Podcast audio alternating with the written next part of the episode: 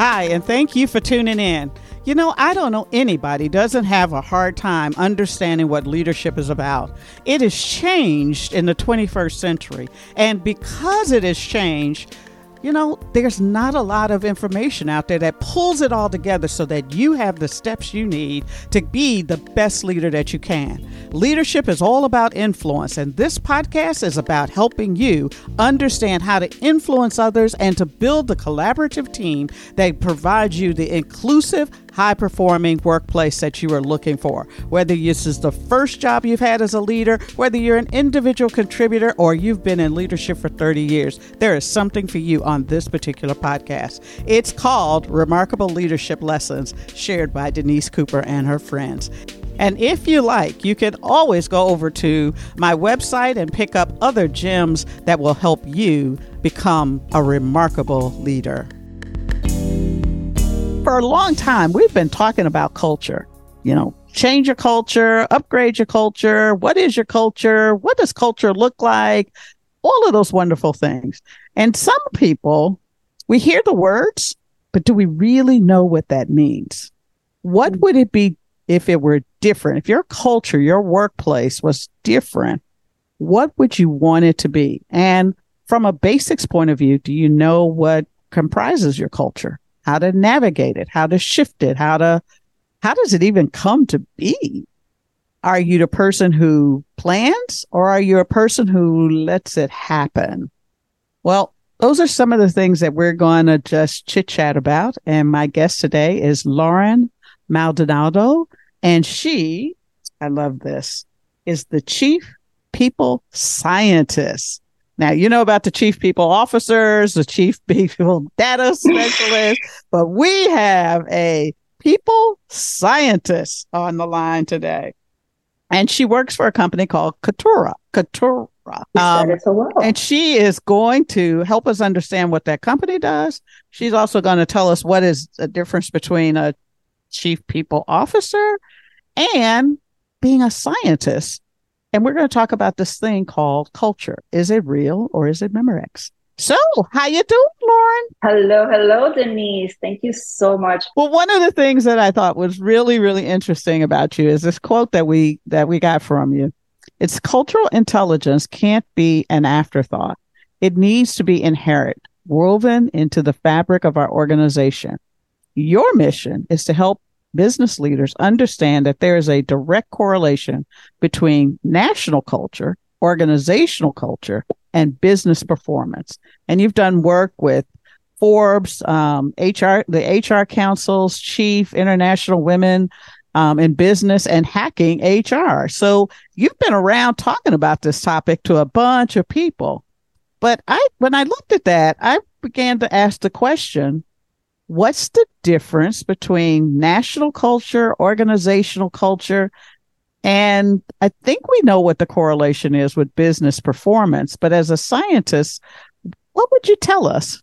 I would tell you that national culture is inherent in the individual when they join an organization and an organizational culture. If we think about culture as as a whole, it just represents the way things are done around here, whether it's the organization or at a, a national or regional level.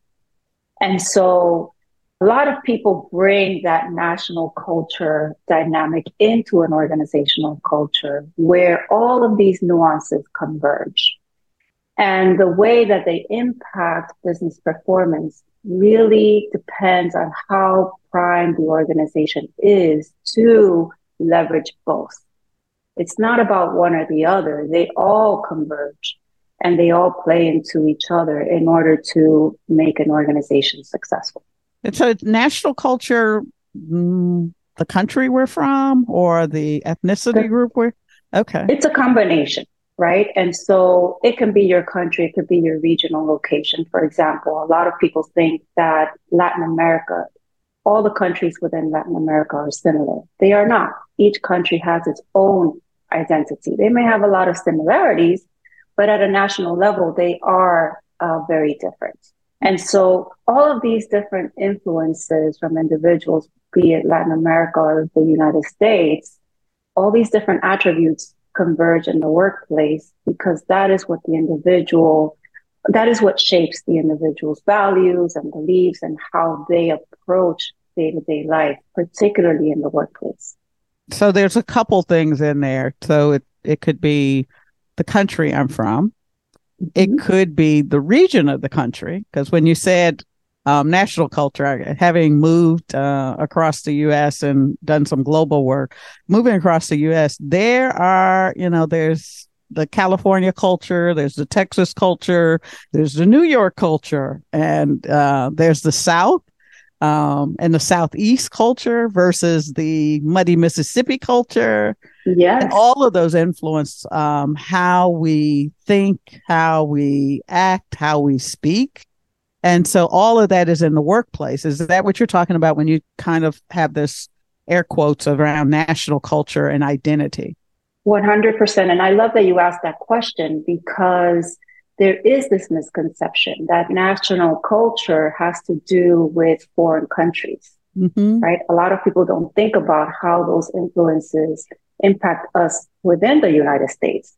To your point, someone from South Florida can act very, very differently than someone from the Northeast in New York or uh, Buffalo. And compare that to LA mm-hmm. or Northern California, which are polar opposites in and of themselves, even within the, the same state. So all of these different cultures impact our beliefs. They impact everything that we believe about life, how we approach life, relationships, whether they be at work or at home. So now we've got all of this, this melting pot sitting in our business to try and create an organizational culture. What are some of the tools that a, or techniques or even policies that a business leader or an HR professional should think about as we're trying to balance this? We want you to be authentic um, but there has to be some intersecting uh, circles so that we all can work together. 100%. And it goes above and beyond policies. It mm-hmm. has to be more about creating an ecosystem where all of these different nuances intersect. To your point, HR plays a role. They may drive this uh, this cultural initiative, but it really takes all of leadership to set the foundation for a successful organization where everyone does come together and coexist authentically. And that takes certain skills.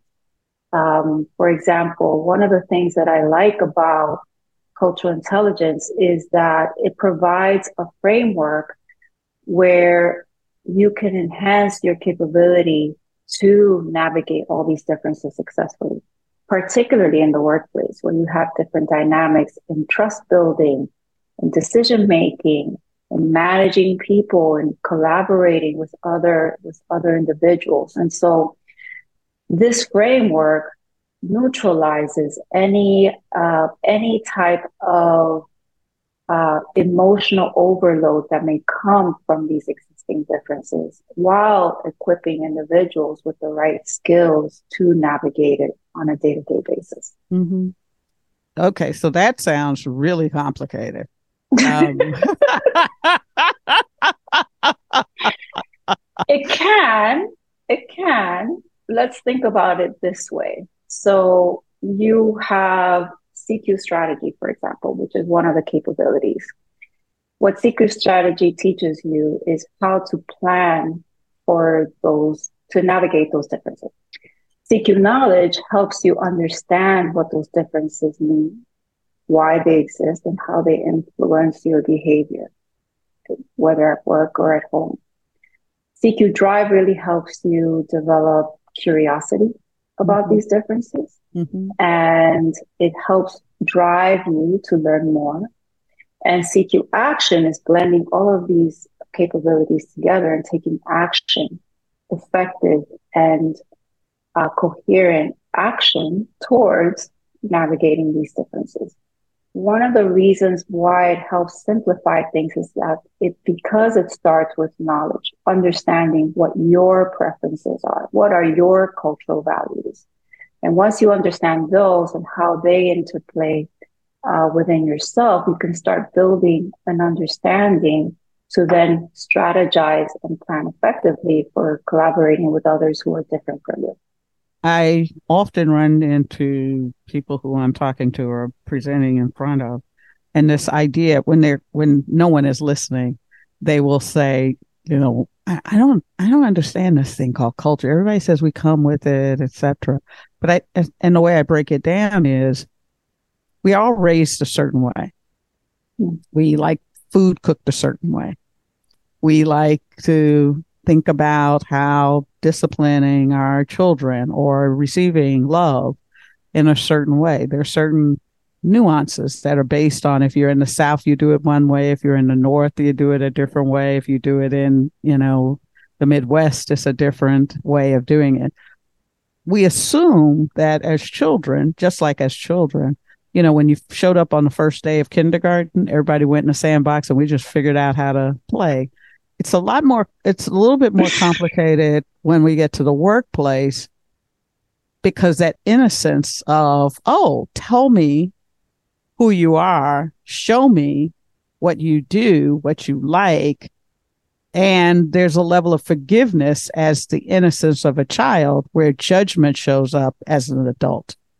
I love how you use that analogy because children definitely are much more evolved than adults are.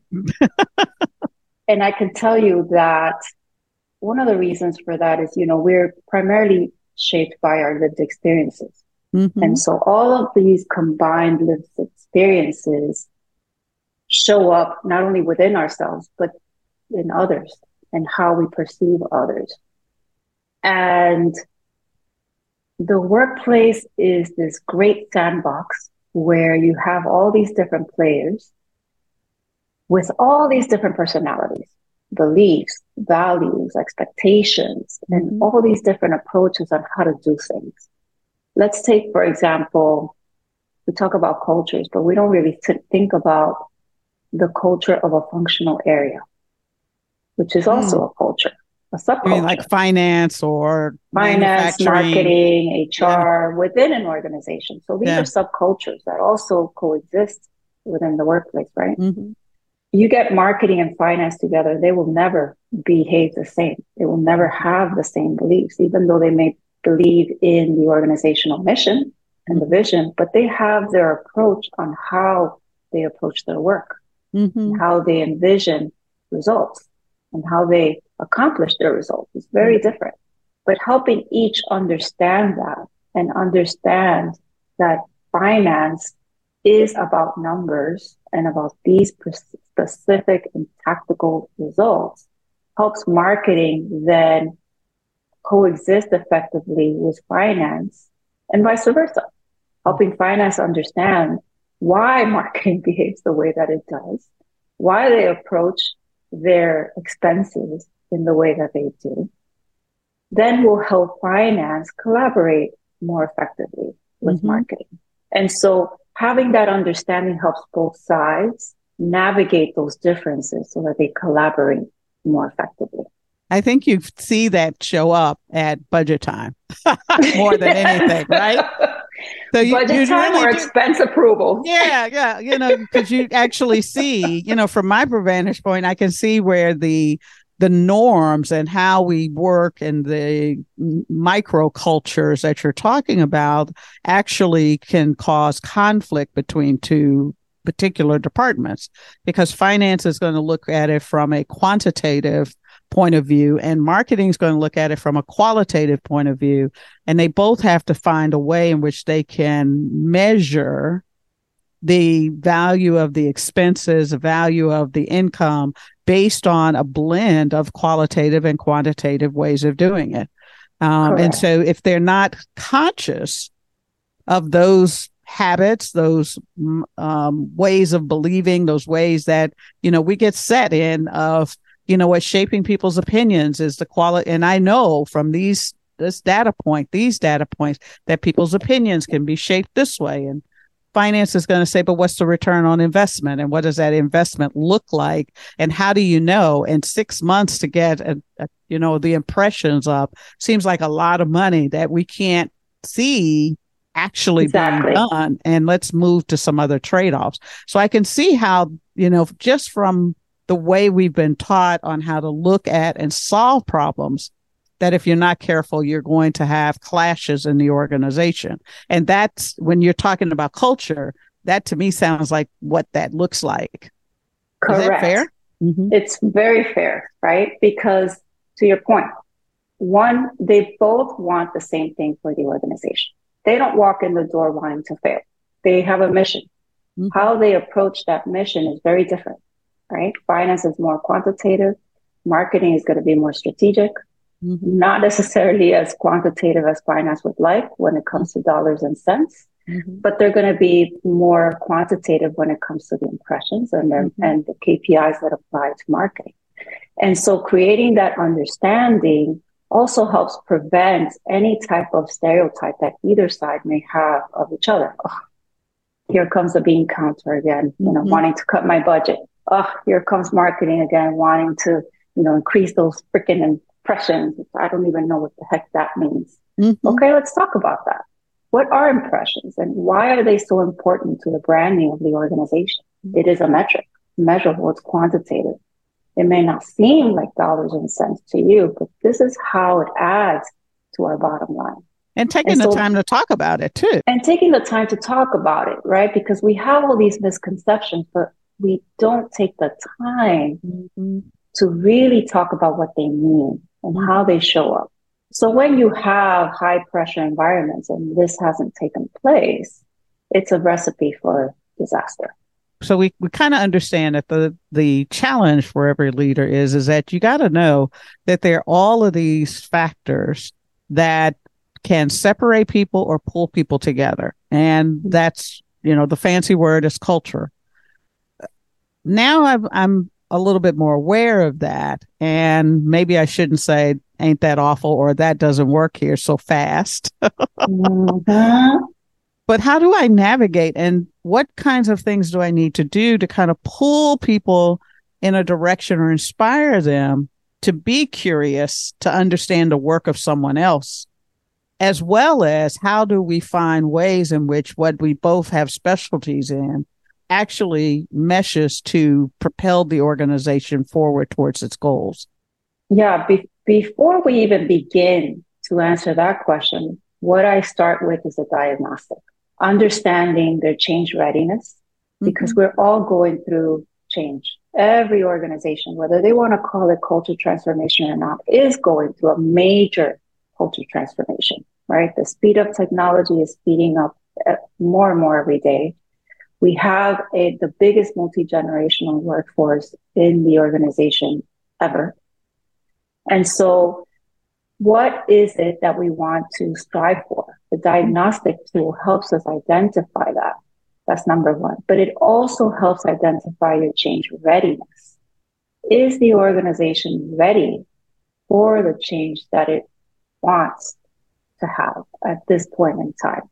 And those two go hand in hand because a lot of times the request is this we need to get to X by X.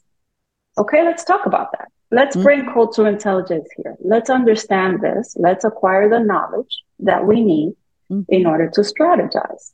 Let's understand that the organization is prepared for this change that you want to have because if the organization is not ready if certain fundamentals are not there, then you have to go back to basics and you have to equip the organization to be ready for the change and then go to the next step, which is identify what is that new north?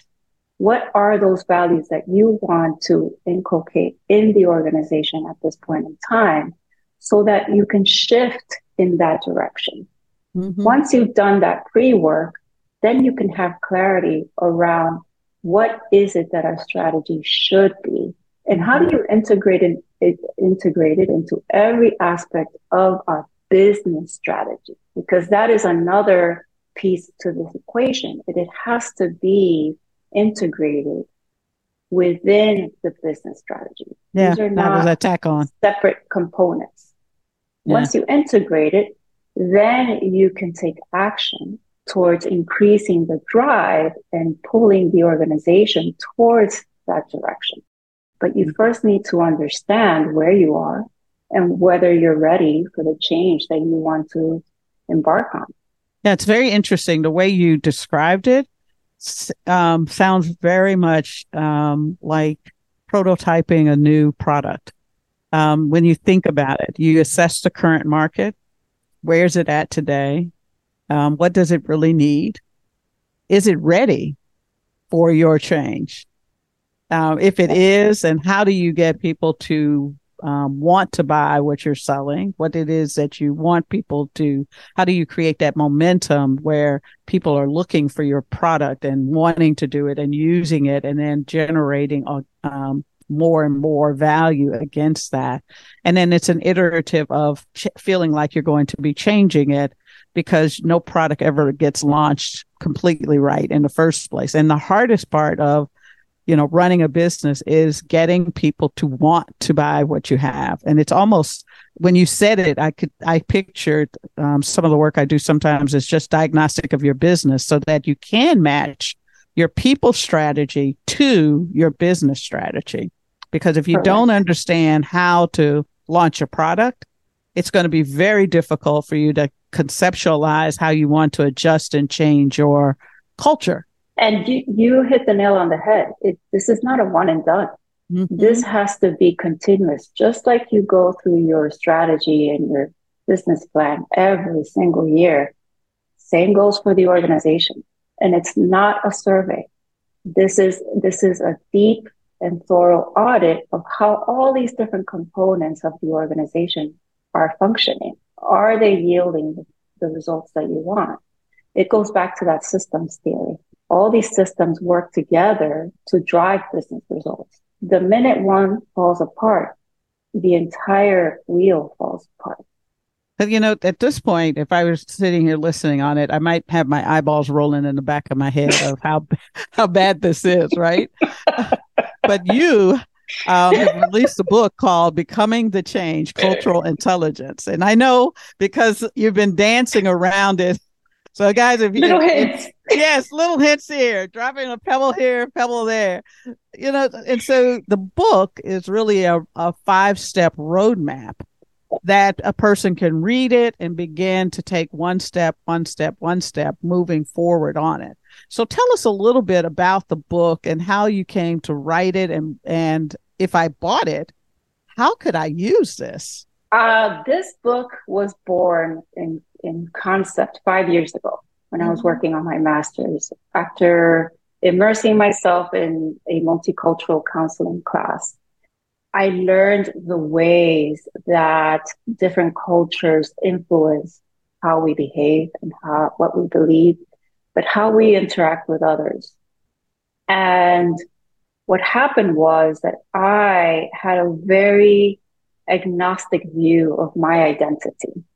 And this course really opened the door to a deeper exploration for me and how all these different aspects of my identity converge, starting with my race and my ethnicity, which is what I was confronted with at the time.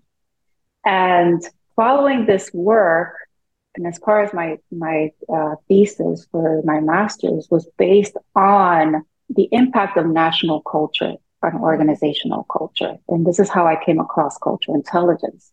And the reason why I became fascinated with it was because I knew very little about my own culture, the history, my heritage, my ancestry.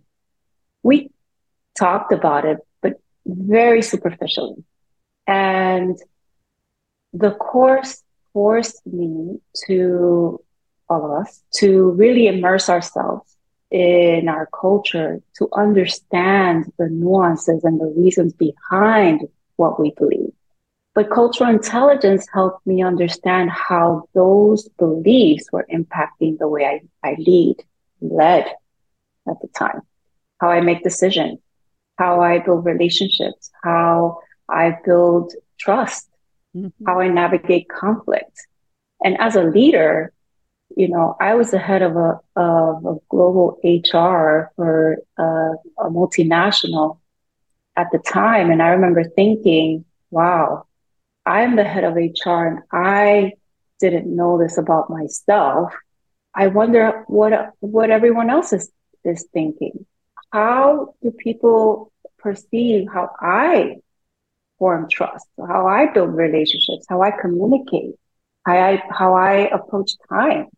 And I began to realize how this impacts everything. The way we manage time impacts how we navigate meetings, mm-hmm. how we build relationships and, and navigate conflict, even within meetings. And the reason why I tapped into the power of cultural intelligence is because it helped me viscerally understand these nuances to the point that it transformed everything, both professionally and personally.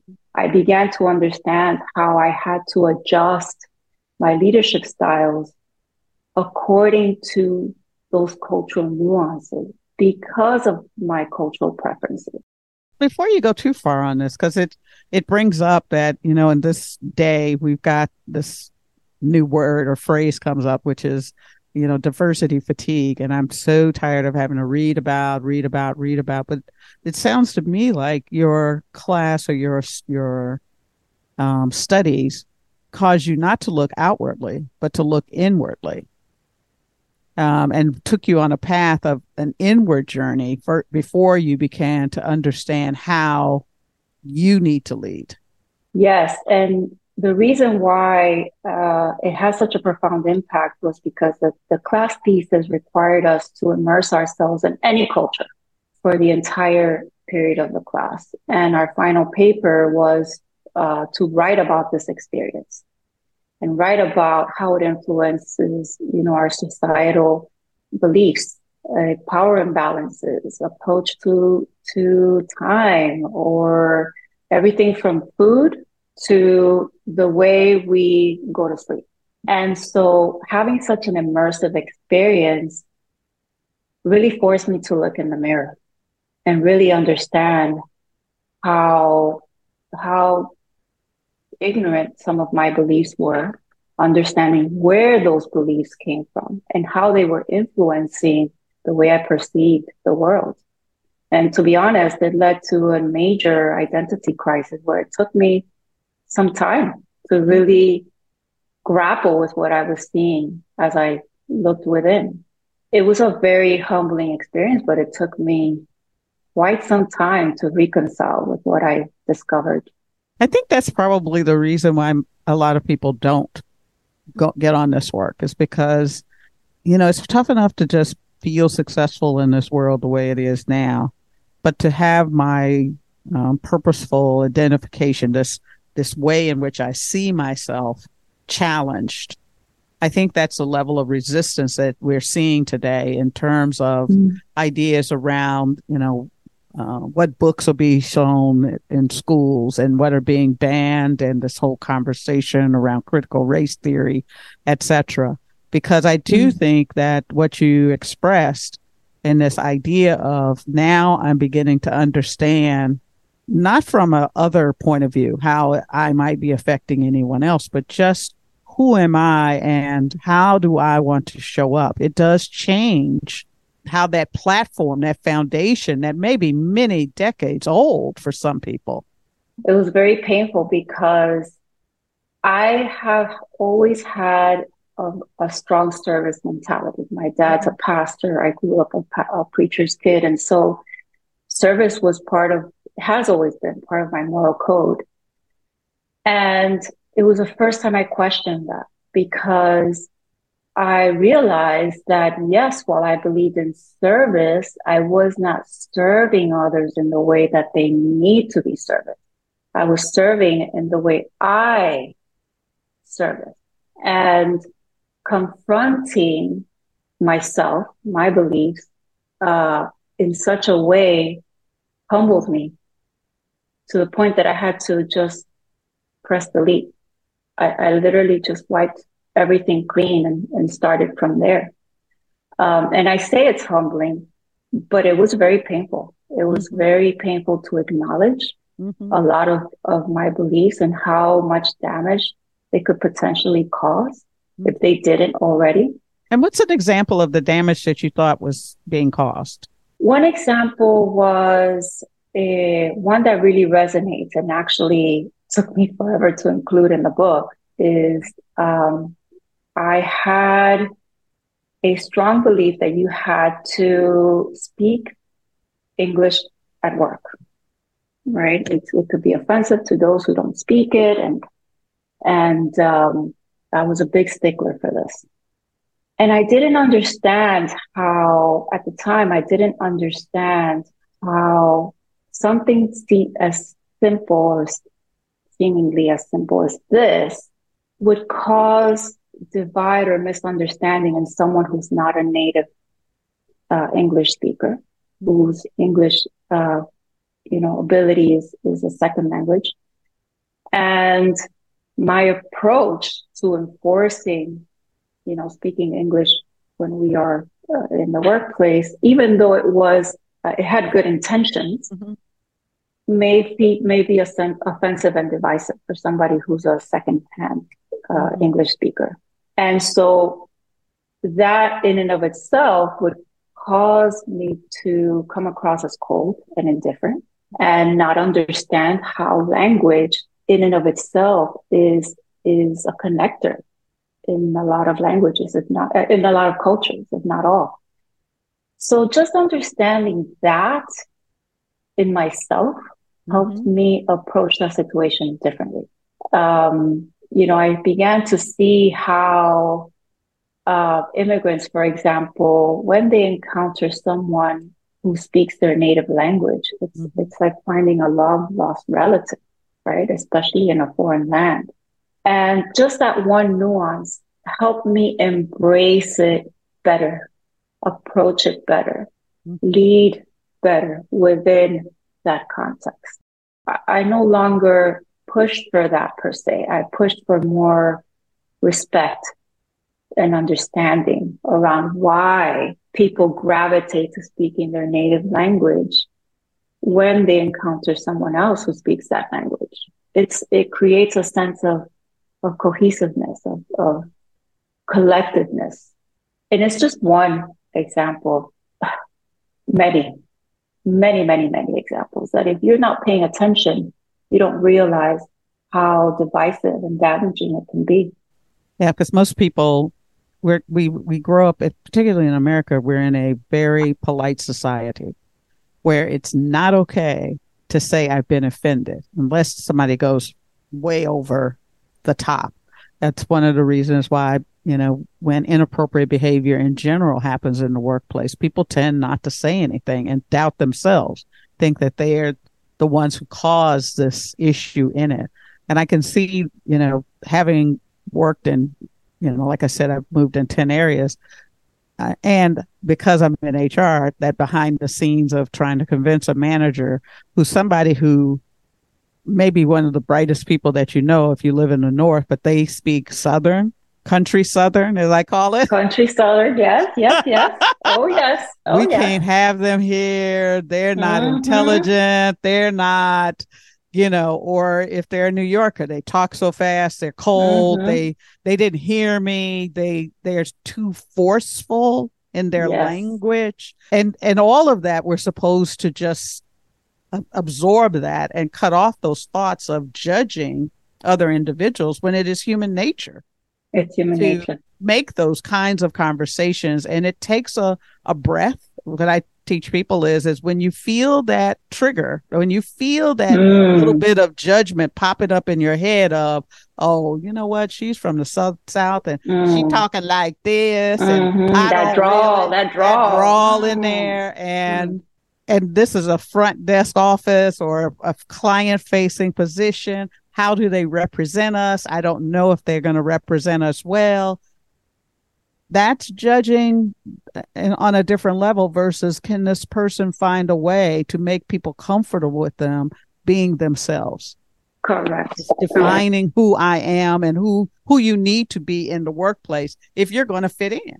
And I'm not saying that you shouldn't, I'm just saying that when I hear you talk about your story, you took a, a step back and a deep breath of is what I'm thinking, is what I'm doing, is is the boundary that I'm setting that you have to you can't speak English an appropriate boundary that either brings people together for inclusion mm. and productivity and that that magic that happens when I feel comfortable to say whatever I'm thinking in the workplace or is it something that's going to shut people down and then they have to start thinking about what is appropriate what is the right way to say oh if i offend this person then they're not i'm not i don't need to speak up or i just don't want to have the hassle of being in conflict. Yeah i, I mean i'm latin and when we find another latin it just comes out. It just the spanish just comes out. But in the workplace for me it was different right? Especially early on in my career it was i mean i'm hr right? Got those policies and the policy is there and it's 20 pages and i read it from start to finish. And it didn't happen so much in the northeast mm-hmm. but it did happen more often here in south florida. Mm-hmm. and I, I, started having employees that would talk to me in spanish and i would talk to them in english. Mm. and they would talk in spanish and i would talk to them in english all the time because I had that ingrained in my head that, you know, this is the common language and we can't be offensive. And fast forward to when I really acquired this understanding, I remember thinking, you know, I had this one employee that I asked her one time during our one on one, why is it that you're always talking in Spanish? Like if you, you know, if you practice more, then you you'll become more and more fluent. And I thought back to that moment, like that, that no, that that was not motivating at all. Mm-hmm. If anything, it drove a bigger wedge between me and her because I never really held her space. I never mm-hmm. served her mm-hmm. in the way she needed to be served. Mm-hmm. And years later, I, you know, I asked her, well, first I apologized. And then I asked her again, and she said, "No, but you, you know, you've come a long way. You, you've, you've learned a lot. I, am okay I'm like, Oof. okay, thank you. yes, yes. So it's just one example, right, of of how you have to do the work. You have to do the work, and it's all as about a leader. And, and it starts with you.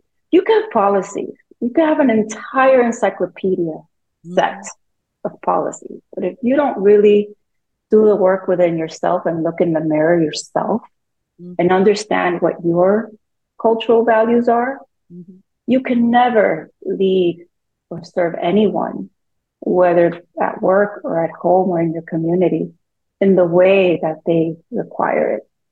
To be moved forward and inspired. Oh my mm-hmm. gosh, this was so good. I I just love this how can people get a hold of you in your book? Uh, if they want to talk to you and clearly the light the lessons that you've shared here i mean the book is fantastic. I, I would like to think so. I mean i've spent years writing the darn thing.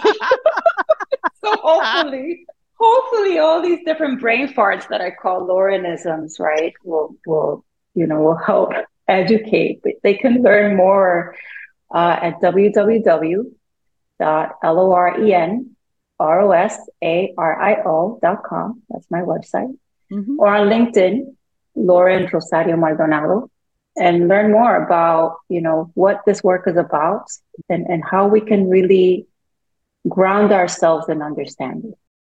One of the things that I want everyone to remember as we're as you're listening to this podcast is is that the way for you to get to your next greatest and be the remarkable person that you are meant to be is that you have to take advantage of these wonderful people who have learned lessons and are willing to share with you how to go through the les- to go through these lessons so that you become that remarkable person, that better person, a better version of yourself tomorrow than you are today. What holds us back, I think, is the fear that we're going to make a mistake. That uh, that idea that um, you know, right now I'm standing on solid ground and you really might not be standing on solid ground. We're here every Thursday. Um, a new podcast drops I hope that you will like this, share this, and come back and listen next week. With that, see ya. Well, as I said before, this is a wrap. Hey, thank you so much for following me. And if you really, really want to make things better and help me get the word out, please go like this wherever you're listening to your podcast. Follow me on LinkedIn, Instagram, and Twitter. All of that's in the show notes. And for doing that, go to my website and click on the uh, network, and you'll be able to get some free gifts that will help you figure out how to be the best leader that you can be as I always say, if you like it, share it. If you don't like it, share it because I guarantee it will definitely help you become the most remarkable leader you can be.